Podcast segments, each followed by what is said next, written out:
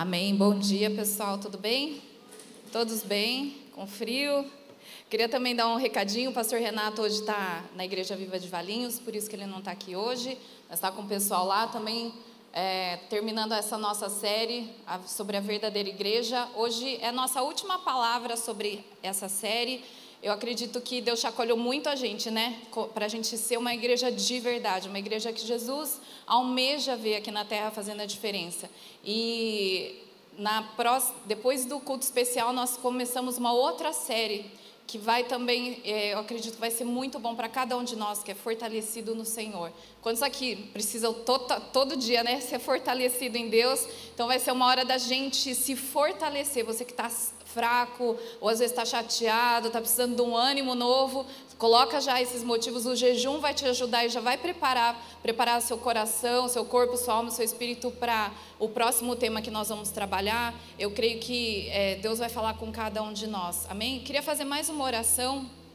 Senhor Jesus, nós te agradecemos pela tua presença nesse lugar. Sentimos desde a hora que chegamos aqui Pai, nós abrimos o nosso coração, Deus. E Jesus, nós te convidamos para andar em nosso meio enquanto ouvimos a tua palavra. Jesus, que o Senhor seja livre para tocar em cada um. Deus Pai, vem pegar cada um dos teus filhos no colo nessa hora, trazer para perto, para ouvir aquilo que o Senhor tem como Pai, para nos ensinar, para nos corrigir, para nos motivar, para nos impulsionar. E Espírito Santo, nós pedimos que o Senhor é, seja livre. Aqui nós te damos essa liberdade para o Senhor fazer aquilo que o Senhor planejou, para o Senhor continuar se movendo como o Senhor já vem se movendo ao longo desse culto. Seja totalmente livre para mexer em nosso interior. Se você puder falar isso no seu lugar, falar: Deus, eu, o Senhor pode mexer em mim nessa manhã. Eu te dou liberdade. Para o Senhor falar comigo.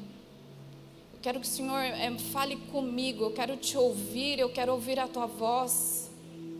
Tira toda fortaleza na minha mente, quebra toda fortaleza que me impede de entender a tua palavra, tira toda dureza no meu coração, que me impede de deixar o seu dedo escrever todas as palavras no meu coração, nesse músculo mole, tira todo, tudo que é duro em nome de Jesus, libera corpo, alma, espírito, mente agora.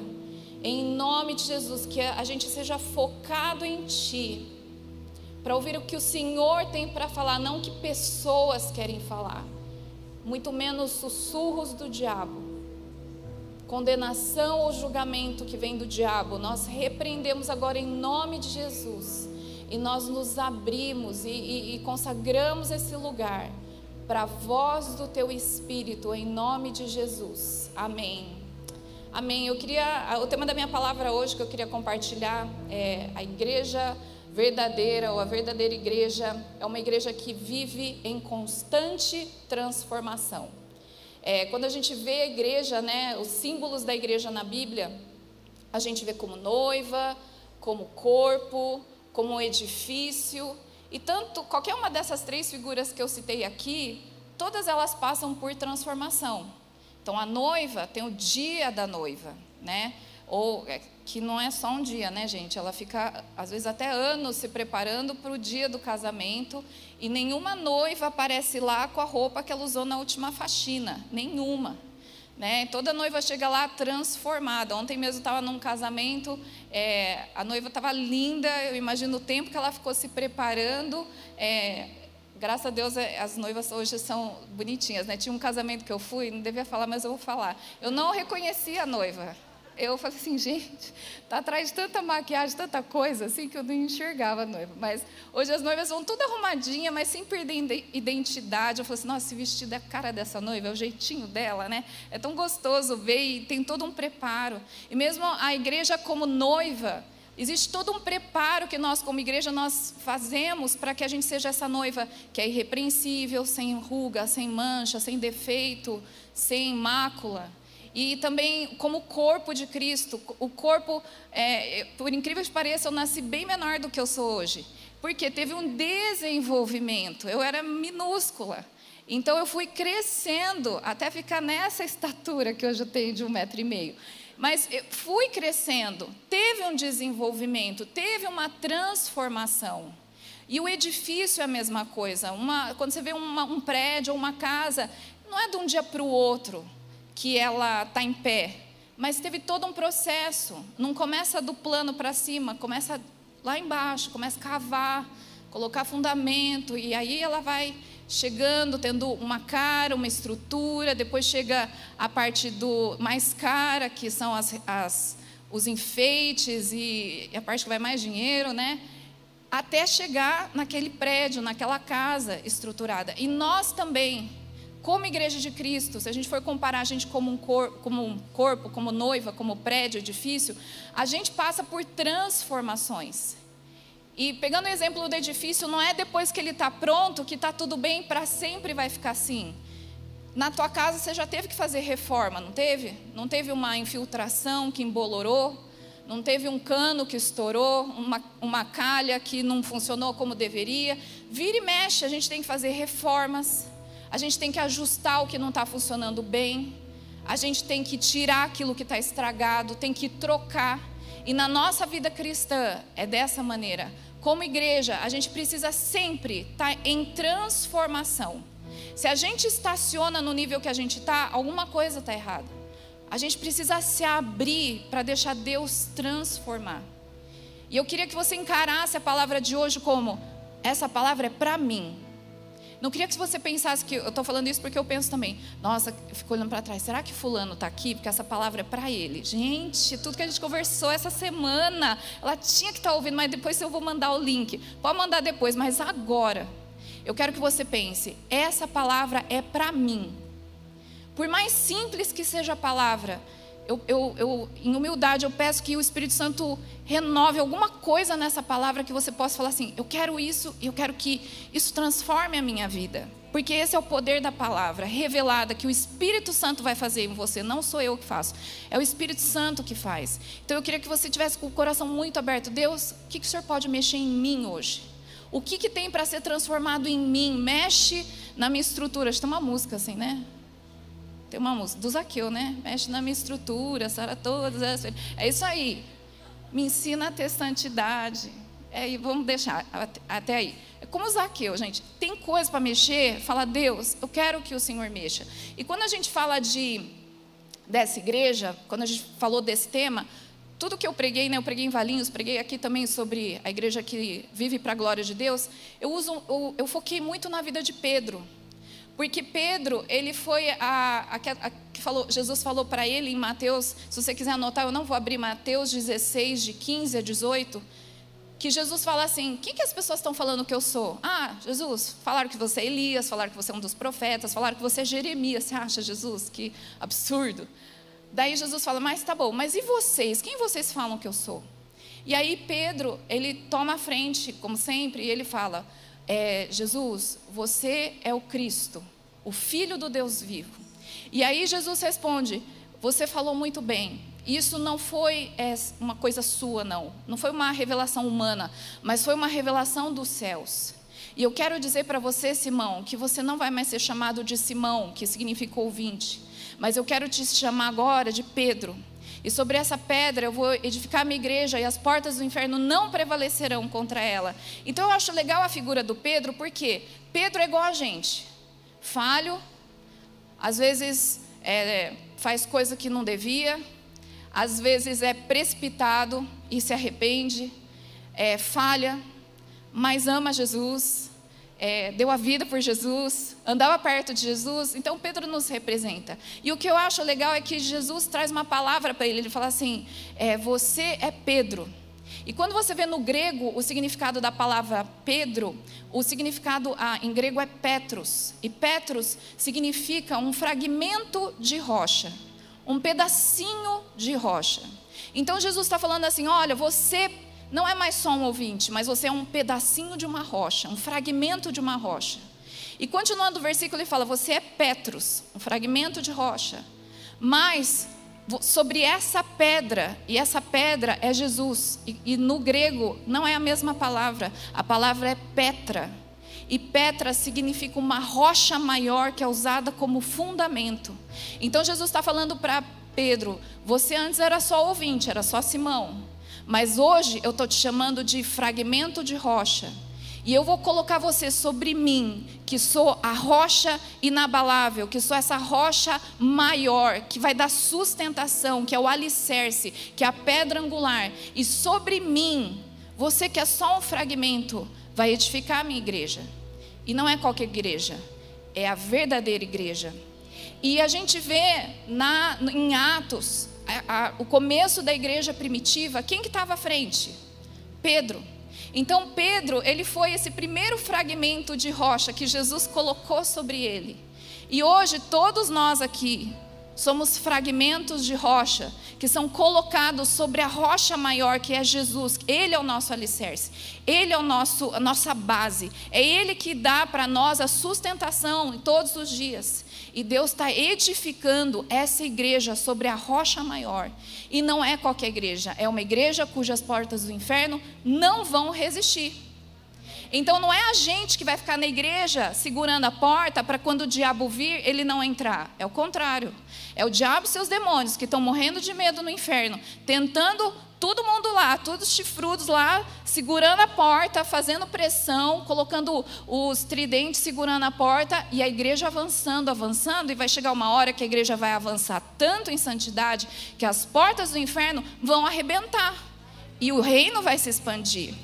Só que para isso, esse fragmento de pedra está do lado de outro fragmento de pedra, que está do lado de outro fragmento de pedra, e a gente vai se lixando a gente vai se transformando, a gente vai se moldando para a gente construir essa igreja firme, forte, inabalável, que está sobre a rocha que é Jesus. Então, nesse processo de transformação, a gente vê Pedro, quem ele era e quem ele se tornou. A gente fala, puxa, que lindo ver a obra de Jesus. E eu queria, eu selecionei aqui dois trechos que eu queria mostrar uma transformação foi pequena, mas foi uma transformação que fez muita diferença na vida de Pedro. A primeira que eu quero ler para vocês, não vou ler, aliás, eu queria que você só anotasse. Ela está em Mateus 8, 23 a, 10, a 23 a 27. Mateus 8, 23 a 27. Esse é um trecho muito conhecido, eu nem vou ler, só vou relembrar com vocês. Mas nesse trecho, o que, que acontece? Os discípulos estão com Jesus no barco, Começa uma tempestade, Jesus estava dormindo no barco, e os discípulos achando que iam morrer porque o barco provavelmente estava para virar, os discípulos vão até Jesus, acordam Jesus e falam: Jesus, acorda, o senhor não se importa que a gente vai morrer? Olha essa tempestade como tá, vem aqui, faz alguma coisa. E Jesus olha para eles e fala assim: O que, que foi, gente de fé pequena? Que vocês estão preocupados? E ele levanta, ele vai lá, e ele manda os ventos e o mar se acalmarem e eles se acalmam. E aí os discípulos no barco falam uns para os outros: quem que é esse homem que dá ordem para vento, para mar e, os mar e eles obedecem? Quem que é esse homem? Então imagina que hoje de manhã você acorda, que roupa que eu vou? Tá frio. Ontem no casamento que eu fui estava muito frio. Eu queria que Jesus estivesse lá do lado e falasse: 10 graus, suba para 25. E fica aquele clima delicioso. Queria, é esse Deus que a gente serve. E eles têm uma experiência de ver Jesus mandando o mar se acalmar. Mas eu queria focar com vocês em outro trecho que tá, aconteceu um pouquinho depois, está em Marcos, Mateus 14, você pode abrir aí, Mateus 14, de 22 em diante, eu quero ler pra, com vocês. Mateus 14. Então eles já tinham, pensa assim, o Pedro e os outros discípulos já tinham a experiência de ter visto Jesus acalmar o mar e, e toda a tempestade. Agora eles vão ter uma nova experiência. Mateus 14, 22 fala assim: Logo em seguida, Jesus insistiu com os discípulos para que entrassem no barco e fossem adiante dele para o outro lado, enquanto ele despedia a multidão. Tendo despedido a multidão, subiu sozinho ao monte para orar. Ao anoitecer, ele estava ali sozinho, mas o barco já estava a considerável distância da terra, fustigado pelas ondas, porque o vento soprava contra ele. Alta madrugada, Jesus dirigiu-se a eles andando sobre o mar. Quando viram andando sobre o mar, ficaram aterrorizados e disseram: É um fantasma, e gritaram de medo. Mas Jesus imediatamente lhes disse: Coragem, sou eu, não tenham medo. Senhor, disse Pedro, se és tu, manda-me ir ao teu encontro sobre as águas. Venha, respondeu ele. Então Pedro saiu do barco, andou sobre a água e foi na direção de Jesus. Mas quando reparou no vento, ficou com medo e, começando a afundar, gritou: Senhor, salva-me. Imediatamente Jesus estendeu a mão e o segurou e disse: Homem de pequena fé, por que você duvidou? Não entra... E quando entraram no barco, o vento cessou. Então os que estavam no barco o adoraram, dizendo: Verdadeiramente, tu és o Filho de Deus. Eu queria comparar com vocês essas duas experiências que principalmente Pedro teve. Todos os discípulos tiveram, mas eu queria focar em Pedro. E nessas duas eu queria ver junto com vocês algumas transformações que quando a gente vê o comportamento, analisa o comportamento de Pedro, a gente percebe que Pedro sofreu um crescimento, ele sofreu uma transformação. E a primeira transformação que a gente vê comparando essas duas histórias é a ampliação da ousadia. Comparando Jesus acalmando a tempestade com Jesus andando sobre o mar e chamando Pedro para andar com ele, Pedro indo lá andando sobre as águas, a gente vê que houve um aumento da ousadia de Pedro. Quando você vê em Mateus 8, 25, que era Jesus acalmando a tempestade, os discípulos falam: Mestre, acorda. Você não se importa que a gente vai morrer? Isso foi na primeira tempestade. Na segunda tempestade, em vez de eles correrem para pedir para Jesus é, acordar e, e, dar um jeito na, na situação, Pedro, em Mateus 14, 28, ele fala: Jesus, se é você, manda eu andar sobre as águas. Vocês conseguem enxergar uma diferença na ousadia aqui? Primeiro, na primeira tempestade, Pedro pede para Jesus mandar o mar, é, mandar salvar todos eles. Ele pede socorro. E na segunda tempestade, Pedro ele fala: Jesus, se é você, eu quero fazer isso que você está fazendo. Aumento da ousadia. E a tempestade, eu queria que você encarasse a tempestade como situações que são problemas, dificuldades, angústias que nós passamos e que Deus usa para nos transformar. Deus transforma a gente em situações lights, mas eu garanto para você que aquela transformação que te marcou foi aquela que foi um perrengue, foi muito difícil. Você fala, eu saí transformado desse meu deserto, dessa minha dificuldade, dessa minha tribulação, desse meu erro, meu pecado, que eu vi Deus transformar.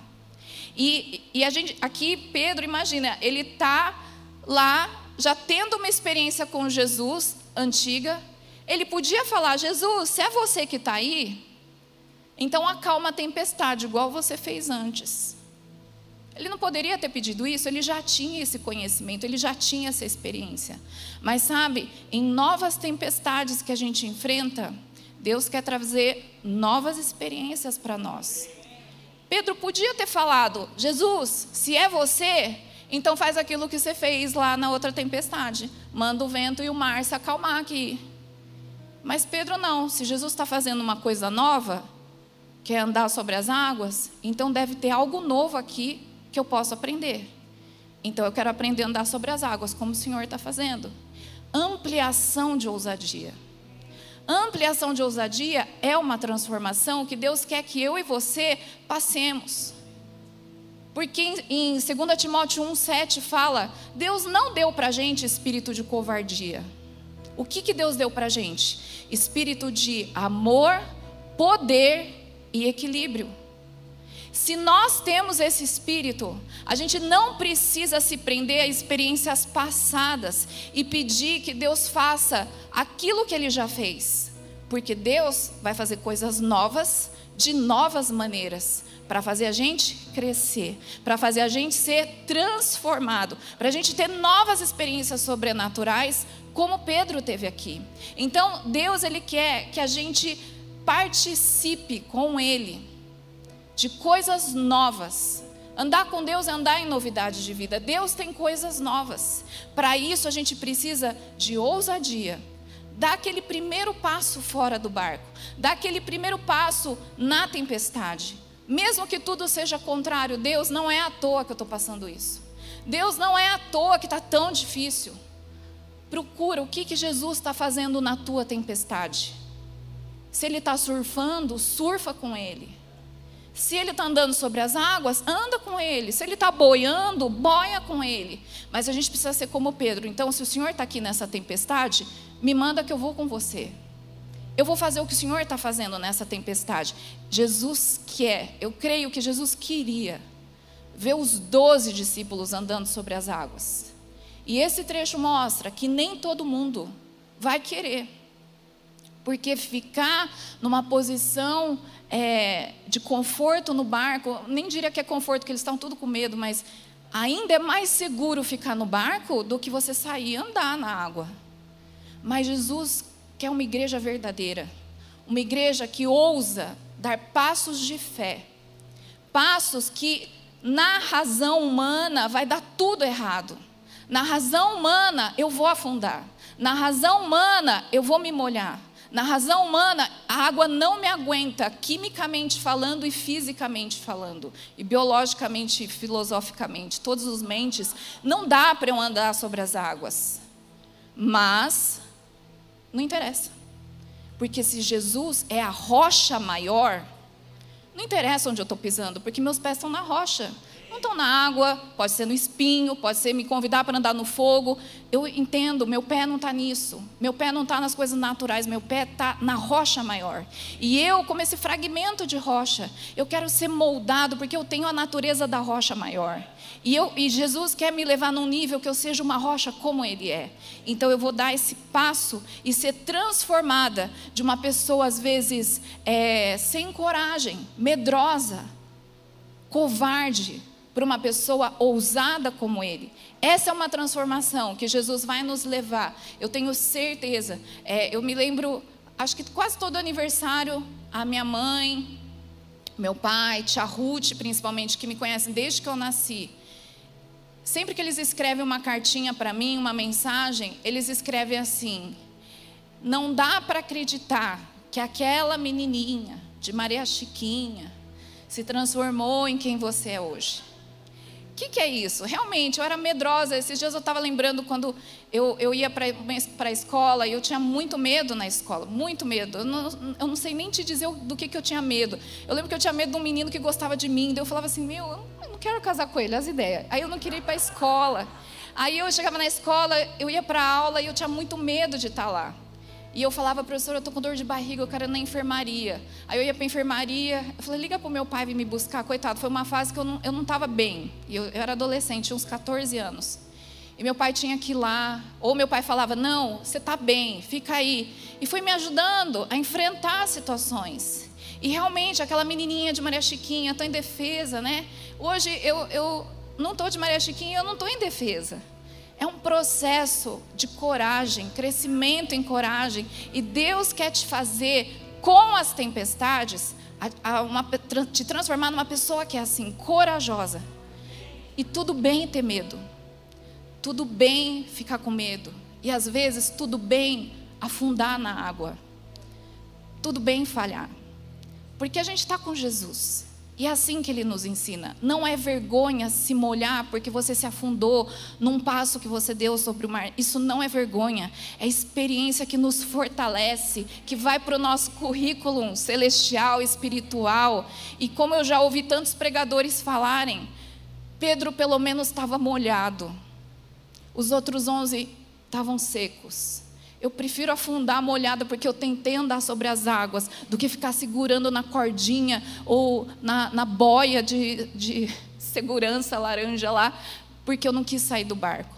E a gente precisa buscar essa transformação. Segunda coisa que acontece é a ampliação da autoridade. Então, primeiro, a gente é transformado tendo uma ousadia maior.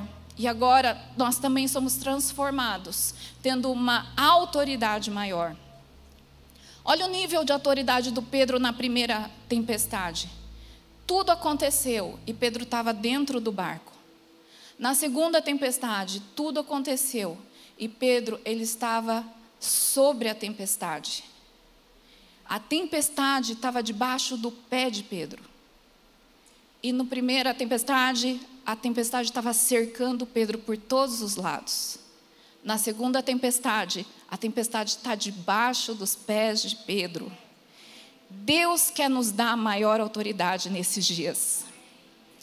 Para isso, a gente precisa se mover em ousadia, sair desse lugar de comodismo e falar: Deus, o Senhor derrotou o inferno. Essa autoridade que o Senhor tem é para mim e eu não quero desperdiçar.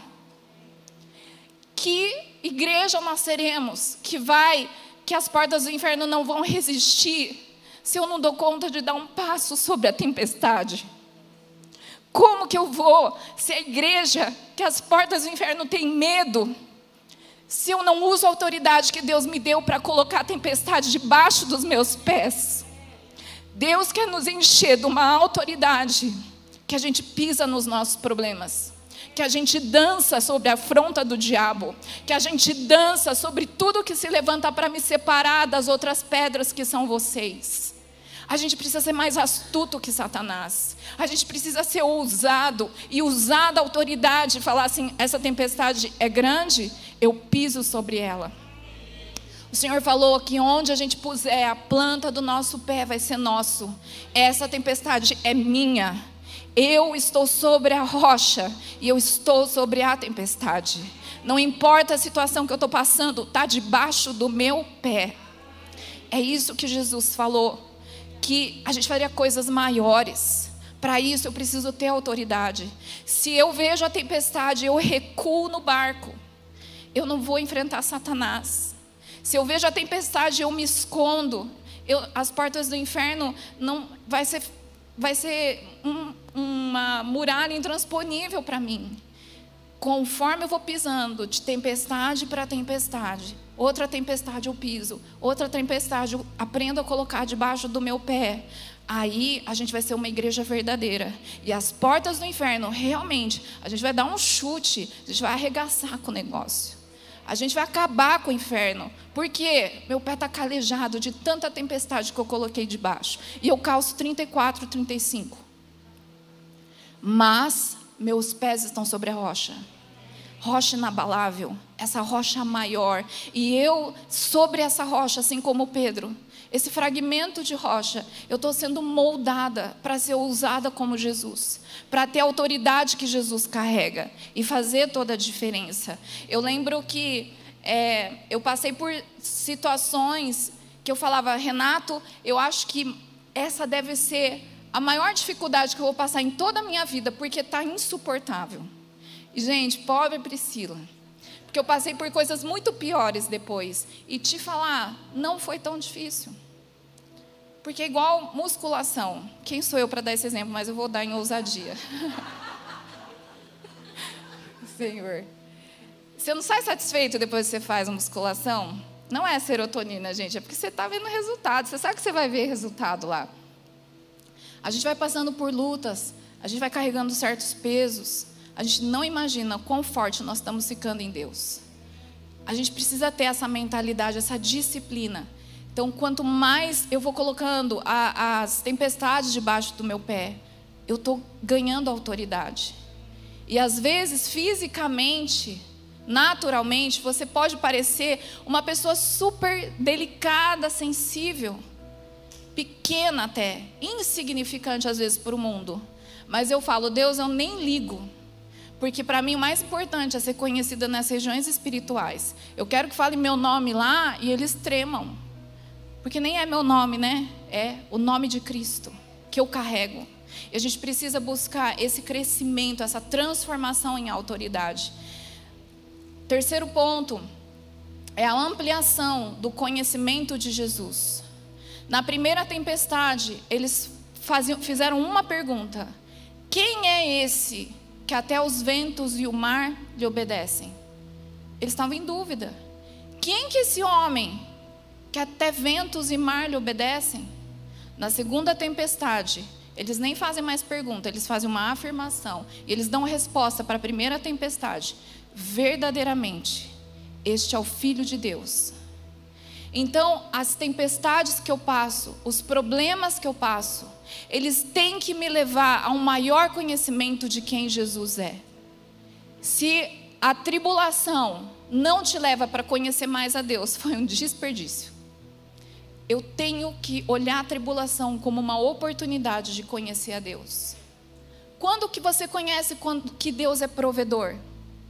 Quando você está passando necessidade. Quando você percebe e experimenta que Jesus é o teu consolo? Quando você está chorando sem parar, inconsolável.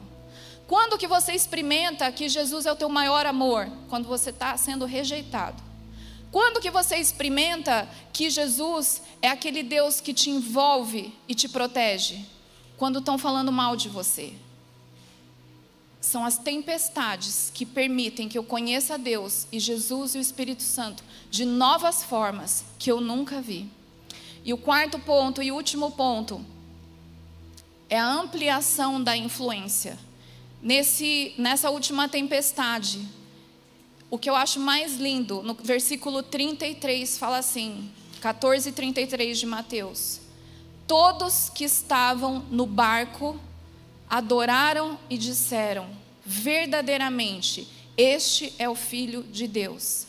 A experiência pessoal, particular de Pedro, levou um barco inteiro a conhecer Jesus. Isso é influência.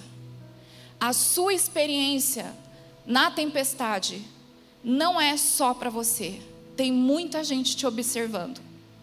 E eles querem ver o Deus poderoso agindo na tua tempestade. A tua experiência pessoal com Deus vai trazer uma revelação coletiva de quem Deus é. E você, eu tenho certeza que você já passou por isso. Porque às vezes não acontece com você de você falar assim: gente, passei por tal situação, aconteceu isso, isso, isso, e Deus fez isso, isso, isso. A pessoa fala: Deus é poderoso. Isso é uma uma revelação coletiva. Outras pessoas estão tendo revelação de quem Deus é por causa da experiência que você teve na sua tempestade. E sabe o que eu acho mais lindo de tudo isso? Que na tempestade 1 e na tempestade 2 tem uma coisa que não mudou. O que Jesus fala para eles: homens de pequena fé. Na tempestade 1 acontece tudo aquilo e Jesus fala: vocês são homens de pequena fé. Na tempestade 2, Jesus fala: vocês são homens de pequena fé. Sabe por quê? Porque se ele falasse, Pedro, parabéns. Ó, a fé não está nem grão de mostarda, já está semente de abacate. Você está, ó, 10. Não. Sabe por quê? Jesus nunca quer que a gente se acomode. E talvez Pedro ia experimentar o paralítico andando no templo, talvez Jesus tenha falado para ele: tua fé está pequena ainda, tem mais coisa que eu quero para você. O fato de Jesus falar que a nossa fé é pequena não é porque ele quer nos ridicularizar e nem desprezar, menosprezar a nossa fé. É porque ele está falando, ainda tem coisa maior. Você não vai ficar acomodado com essa fé que você experimentou aqui. Eu vou te levar para níveis maiores. E é isso que Deus quer fazer conosco, amém? Fique em pé no seu lugar.